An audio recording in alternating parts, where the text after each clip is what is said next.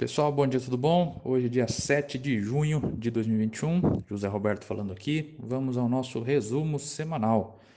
Ibovespa passando dos 130 mil pontos a 130,126, com alta semanal de 3,64%.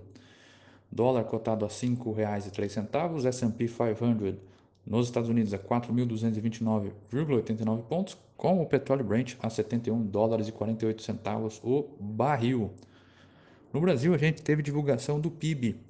A economia brasileira cresceu no primeiro trimestre 1,2% na comparação trimestral e 1% na comparação anual.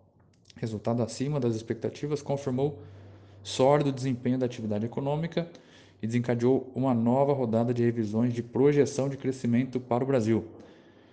Em internacional, tivemos um dado importante que é o payroll nos Estados Unidos. O relatório de sexta-feira mostrou que, em maio, a economia americana criou 559 mil postos de trabalho, decepcionando as expectativas que eram de pelo menos 675 mil postos.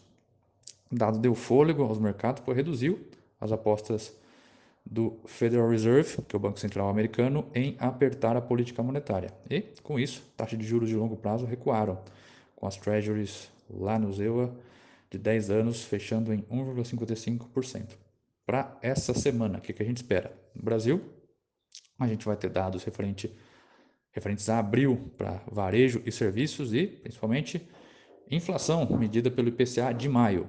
No cenário internacional, também vamos ter inflação nos Estados Unidos, dessa vez inflação consumidor, que é o CPI, referentes a maio, além da reunião do Banco Central Europeu e inflação e dados do setor externo na China. Ok, pessoal? Por enquanto é isso. Excelente semana a todos. Na dúvida, estamos à disposição.